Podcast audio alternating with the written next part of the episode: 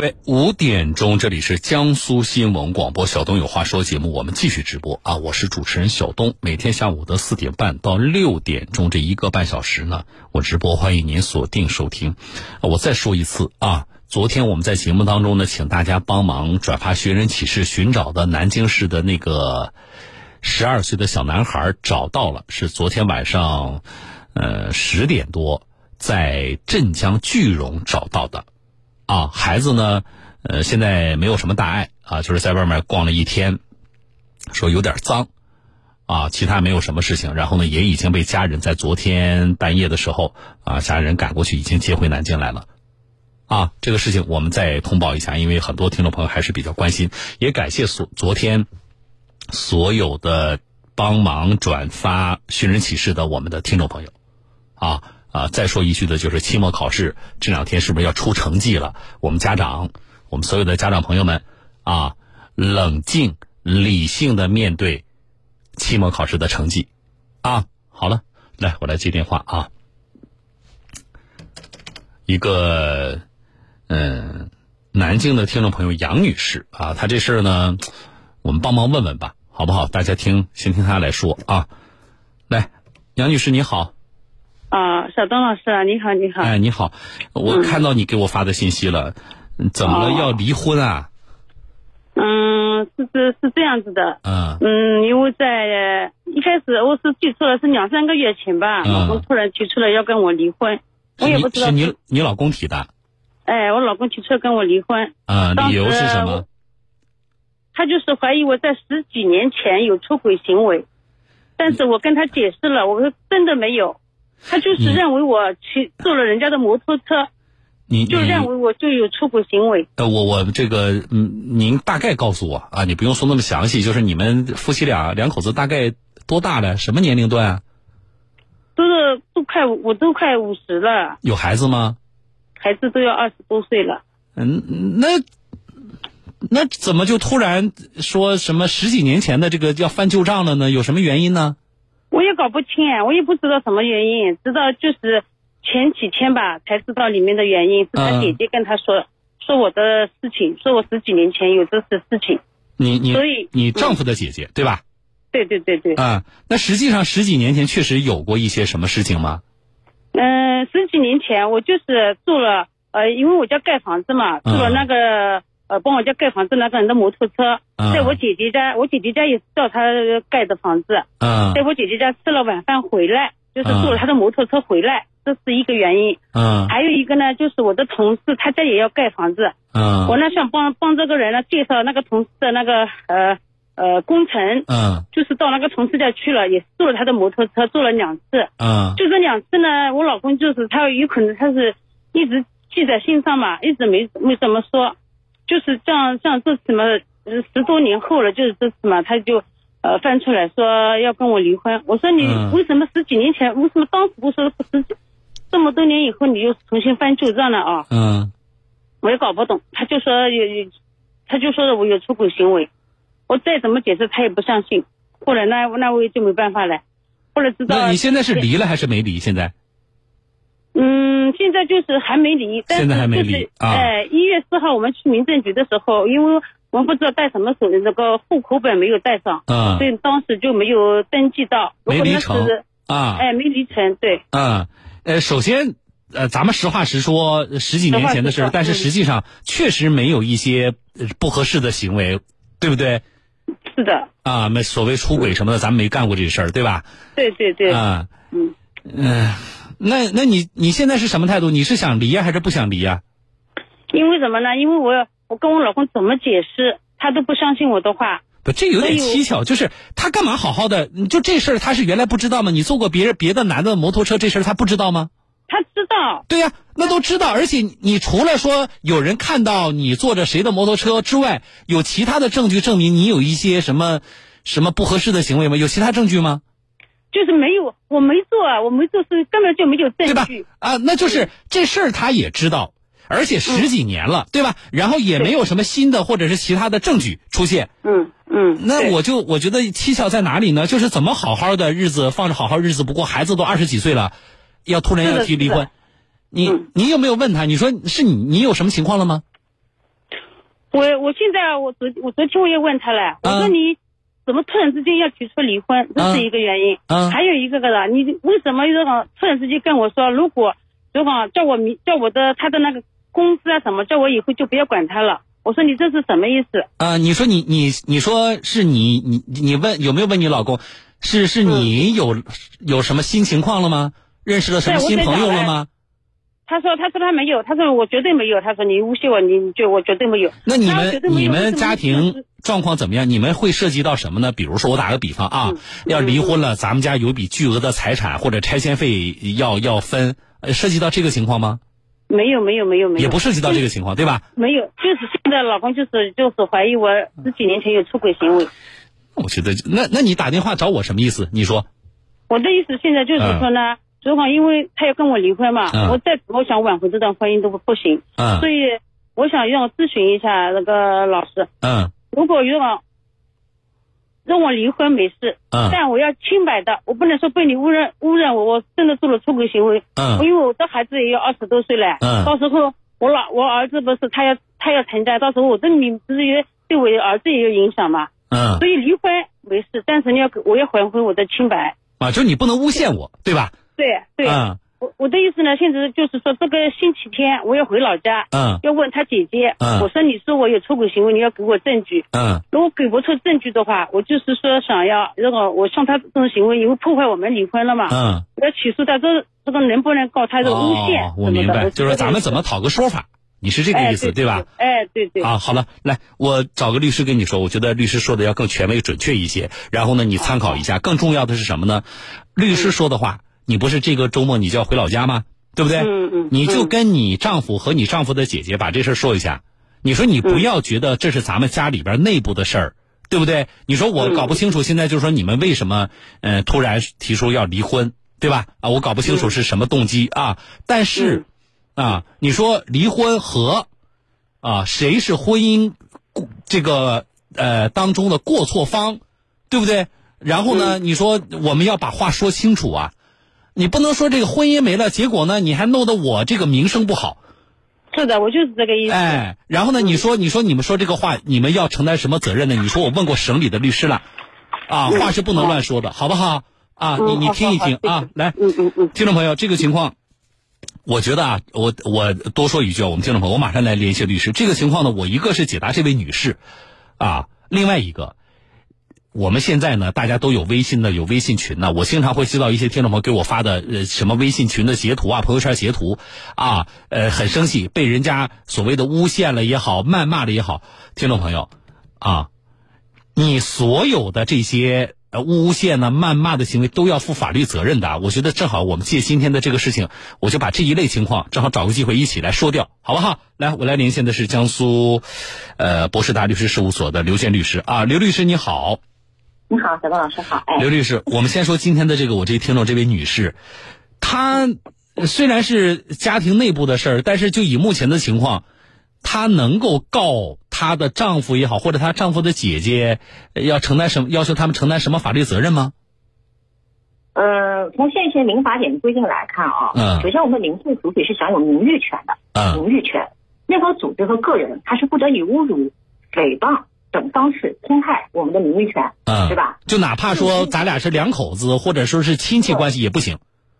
对，名誉呢？什么叫名誉呢？名誉就是什么？就是我们民事主体的品德、声望、才能、信用这样一类的社会的评价。嗯，社会评价这是指。嗯，那如果按照就是我刚才所听到，如果说这个她老公的姐姐，对吧？嗯，她认为，嗯，她诬陷我和捏造了这个。这个事实说我有这个出轨的行为，并且进行了一些散布，造成比如说我的社会的评价的降低，那我觉得他是应当承担一个民事侵权的责任。嗯，那我要是我要是怎么办？我能去法院起诉他们俩？嗯，他可以呃，因为这个事情如果说这个来源是这个她老公的姐姐，嗯，对吧？那他那个这个老公的姐姐进行了这个这个侵害，嗯，那么她可以对她的老公的姐姐，那么提出一个民事的侵权。啊，要求他干嘛？应该停止侵害，嗯，恢复名誉，嗯，消除影响，嗯，集体道歉都可以。那那这个过程，我觉得有两个问题啊，一个是我我我要提供证据吧，嗯，对，啊，那我我怎么我能提供什么样的证据啊，才可能是呃这个能够呃法院能够采信的呀？呃，首先来说，呃，因为如果说你认为你老公姐姐是捏造这个事实，对吧？嗯。在这个记者进行的散布，那首先这是一个我们叫做诽谤，你要证明他有这样的一个行为。嗯。那比如说，呃，比如说这个在村里面进行散布啦，有没有人听到这个这个这这个这个你姐姐散布的这个这个这个我们叫诽谤的内容，对吧？是不是可以就这个进这个证据进行一个固定？就是找找他找这个这个邻居来作证。啊，可以，这个可以啊，这是一个，因为我们讲，因为名誉权就是你在这一个一个这个这个范围以内，啊，你社会评价的降低，啊，对不对？那那我可我可以什么呢？比如说，我这个听众，我们写一段这个情况的描述，然后呢，请邻居们是不是签个字啊，按个手印证实一下这事儿，这么做行吗？啊，可以作为一个证人证言，可以啊，证人证言啊，对，如果是跟他们村子里面散布的嘛，啊，是。这个这个侵害的范围是在他们村子里面的一些村民，对吧？都可以作为证人。嗯啊，包括比如说他跟他姐姐可以去对质，这些都可以作为一个。那另外，那我如果比如说我找到这个人说我坏话，我找到他对质的话，这个过程当中对质的过程哪一部分可以成为证据？比如说录音、录像还是什么？呃，录音可以啊，就是说，因为你姐他姐姐说这个他有出轨行为，有没有证据？你可以问他，对不对？嗯。那些话是不是你传出去的？你可以问他。那是不是？第一，你有没有捏造事实？第二，你有没有散布这个散布这个事实？这些是可以作为证据的。对，这些是可以啊。好，那如果我我也告了他了，对吧？那么告了呢，最终我也拿到这些证据，证人证言呢，或者录音录像我也有，我也我也告赢了。那问题是，他有可能承担什么责任？就是被告方有可能付出什么代价呢？嗯，刚才我就说到了，如果说名誉权法院判定他确实受到侵害了，嗯，他可以要求什么？就是。比如说，第一，你不能再再继续散布这个谣言，对不对？防止侵害，你要在我这个村里面给我恢复名誉，嗯，对不对？你可以以什么样的方式？比如说以呃在村里面公告啊，或者是方式，去给我消除影响。我就我就可以要求他，你比如说你写一段什么道歉信呐，或者是之类的，到时候签上你的名字，会明确，对不对？会明确，消除影响，可以向我提起道歉，嗯，这个都属于我们讲的侵权的责任的承担方式，嗯，但是他会不会坐牢啊？坐牢要构成诽谤罪，嗯，诽谤罪，嗯，什么叫诽谤罪？是指什么？你故意捏造并散布虚构的事实，嗯，贬损他人格，破坏他人名誉，但是一定要情节严重的行为才能够构成诽谤罪。那你这个现在就是你这个她老公的姐姐说这个事情已经呃造成了，就是我老公现在跟我离婚了啊，对吧？我们的婚这个家庭都都破裂了，那这个符不符合您说的这个情节严重啊？能不能构成诽谤罪啊？从目前的情况，就我个人而言，我认为还不构成，还不构成啊啊！就主要这种情节严重是指什么呢？就比如说，呃，在当地造成非常恶劣的影响，嗯，或者导致诽谤他人，导致他精神失常啊，嗯，或者被害人自杀，对吧？有严重的后果啊，对严重的后果，我们要情节严重才能够构成犯罪哦。当然了，如果说你认为他不构成犯罪，那他是不是违反了治安处罚法呢？对吧？因为治安处罚法也有规定，比如说公然侮辱他人或者捏造事实诽谤他人的。他也可以跟对他进行拘留啊、罚款啊，也可以。那么他可以就是说，如果他可以向当地公安机关报案，对吧？嗯啊，看是否构成违反治安处罚法的规定，嗯是可以的。嗯，好，我再多问一句的就是，呃，我们也日常会接到，比如说有人在朋友圈，我们一个群，车友群，或者是呃大家有些共同好友，对吧？那么这个人呢，就在群里边啊侮辱我、骂我，或者是呃这个发朋友圈。啊，捏造一些这个这个呃，我觉得对我是侮辱性的这样的一些这个不是这个不实的信息啊。这样的话呢，就是因为我们有共同的好友嘛，所以实际上呢，我身边的人也都看到这些信息了。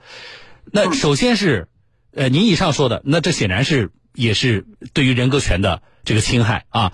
但是那个群里边聊天的截图，他发了朋友圈的那个截图，这个东西真的如果上到法庭了，他可作为证据吗？法院会采信吗？应该这样说啊，嗯，这个判例我们目前国家已经有了，嗯，确实在朋友圈里面的一些谩骂、侮辱、侵权，这个是构成侵权的，嗯，但是就是说作为证据的不是截图，嗯，截图是你递交证据的一种方式，嗯，因为你这个是一个在线的，嗯，朋友圈在线的，对，在线视频，对不对？嗯，我们到庭上就要把这个手机的在线的东西要把它提交进行一个公证，嗯，或者交给法院在线去审查，确实有这样一个内容，嗯。啊，截图只是我作为证据向法院提交比较方便，但是它不是一个证据。证据我们讲说是一个电子证据，因就是说，第一，你如果为了举证方便，你可以对这一段请公证机关进行公证，公证书可以作为提交。嗯。还有一种就是把这个手机那么现场打开，在线的审查，这个是可以的。嗯。那么在朋友圈进行公然的就侮辱啊、诽谤、侵害他人的名誉权，这个也是构成侵权的。嗯。如果法院认定你侵权了，你是要在朋友圈帮别人恢复名誉的，这个是有判例的。嗯，嗯，好的，好的，非常感谢刘律师。啊，谢谢您。啊，我觉得对于我们更多的听众朋友来说，呃，也是一个警示吧。啊，谢谢，我们再见。好，再见。啊，来回来，我的这个听众啊，嗯，你好，嗯，对的，律师刚才说了啊，嗯，呃，我觉得律师说的很明确了，你你可以呃这个收集相关的证据，你可以起诉你老公和和你老公的姐姐啊啊，法律上没问题。但是呢，我觉得把这个事情呢，我给你问清楚之后呢，那咱们回头得得想一想啊，就说虽然说法律上可行，但是咱们是不是真的要那么干？我觉得我们要冷静下来再考虑一下。啊，如果说你确实没有这些行为，那么我觉得他们这么说显然不负责任。而且我觉得蹊跷就是我不知道为什么，我还是那个，就是你老公为什么在这个这个时候突然翻旧账？这里边有没有其他隐情？我到我至今了，我都不知道是什么原因，对吧？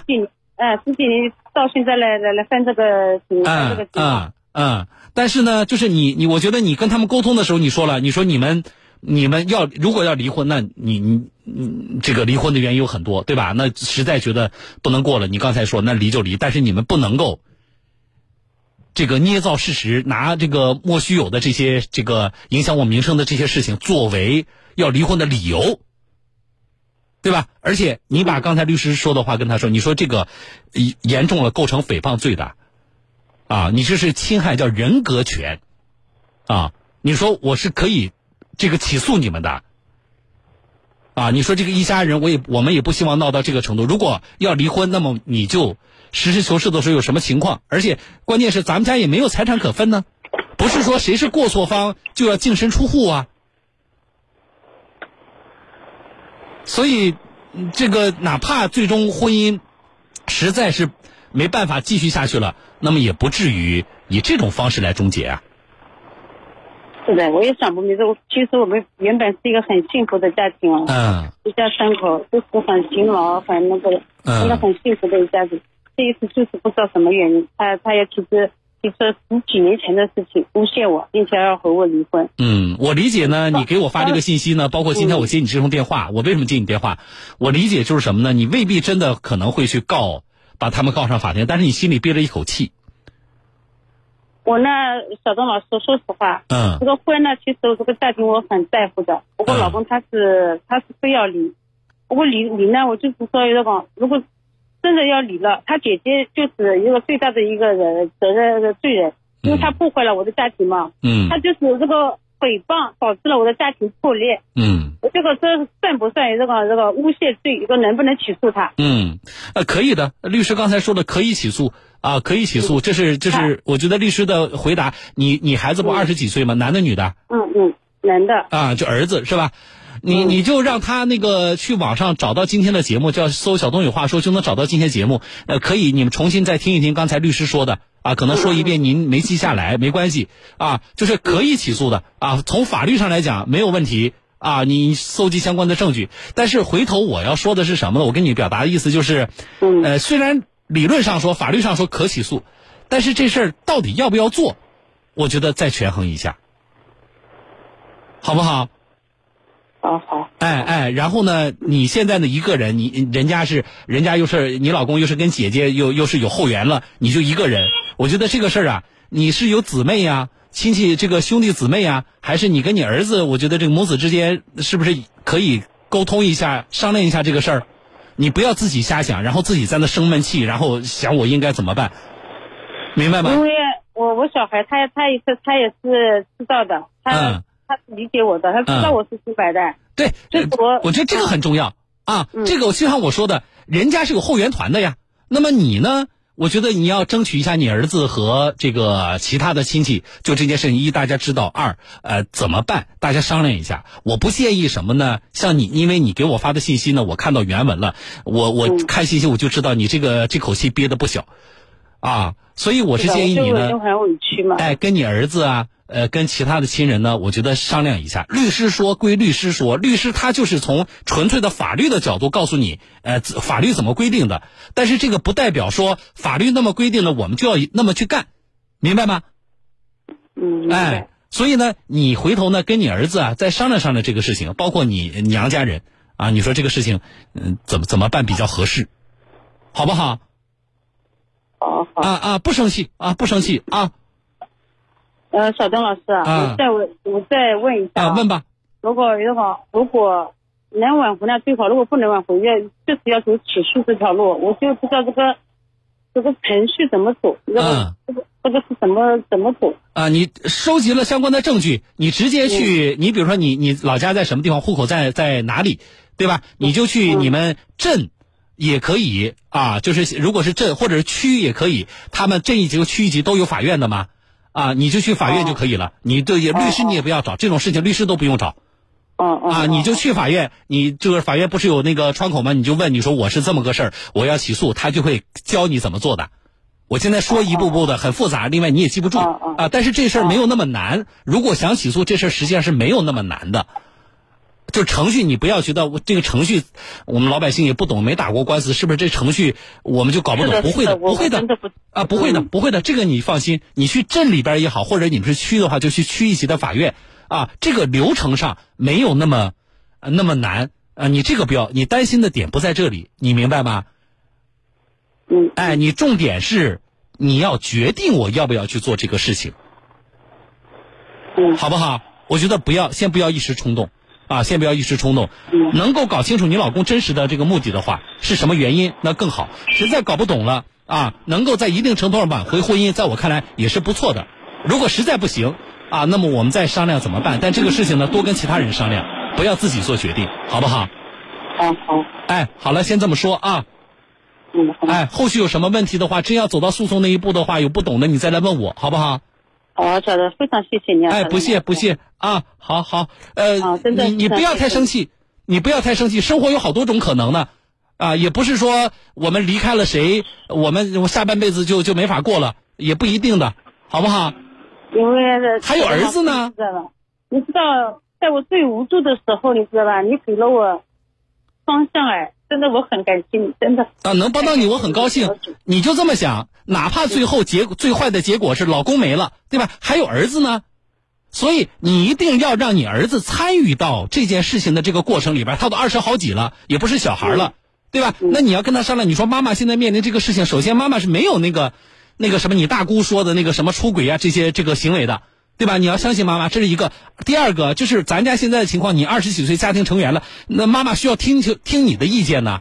这个婚离还是不离，或者通过什么方式能挽回，甚至要不要挽回，你是什么意见？对不对？哪怕包括刚才说的要不要起诉，你都要听一听你儿子的意见。这个过程一，他是家庭成员，他必须参与，这是他的责任。另外一个就是，一旦真的离婚了，他参与的这个过程，那实际上。也相当于你在一定程度上争取到了儿子的理解和支持，那么以后离婚了，那你跟你儿子的这个沟通就很重要了呀，明白我的意思吗？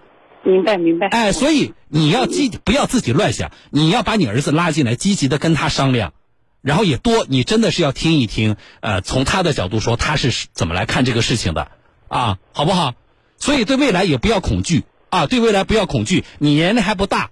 那么现在我们自食其力还没有问题，你都说了咱们挺勤劳的，所以对自己要有信心啊。另外一个，对于哪怕有一天说这婚姻没有了，还有儿子，还有自己勤劳的双手，所以不要过于焦虑，好不好？啊，好了，有时后续有什么问题的话，你你有编辑的电话，有我的微信，你跟我联系都可以的，好吗？好好好，哎，谢谢哎，不谢不谢啊，先这么说啊。嗯，好了，好，再见啊，好。呃，虽然是叫什么家务事啊，家庭内部的事情，但是我是觉得我们呃也稍微延伸了一下啊，一个是在呃法律意义上来说，对于他人的侮辱、诽谤可能要承担的责任啊，以及大家如果受到这些情况的话啊，可能通过什么样的程序，需要什么样的证据来维护自己正当的权益，我觉得这个知识点要记住。另外就是，我还是希望每一段婚姻都美满啊，包括刚才这位女士。啊，我们是希望这个家庭危机呢能够过去啊。后续的话我们再关注，好不好？进广告。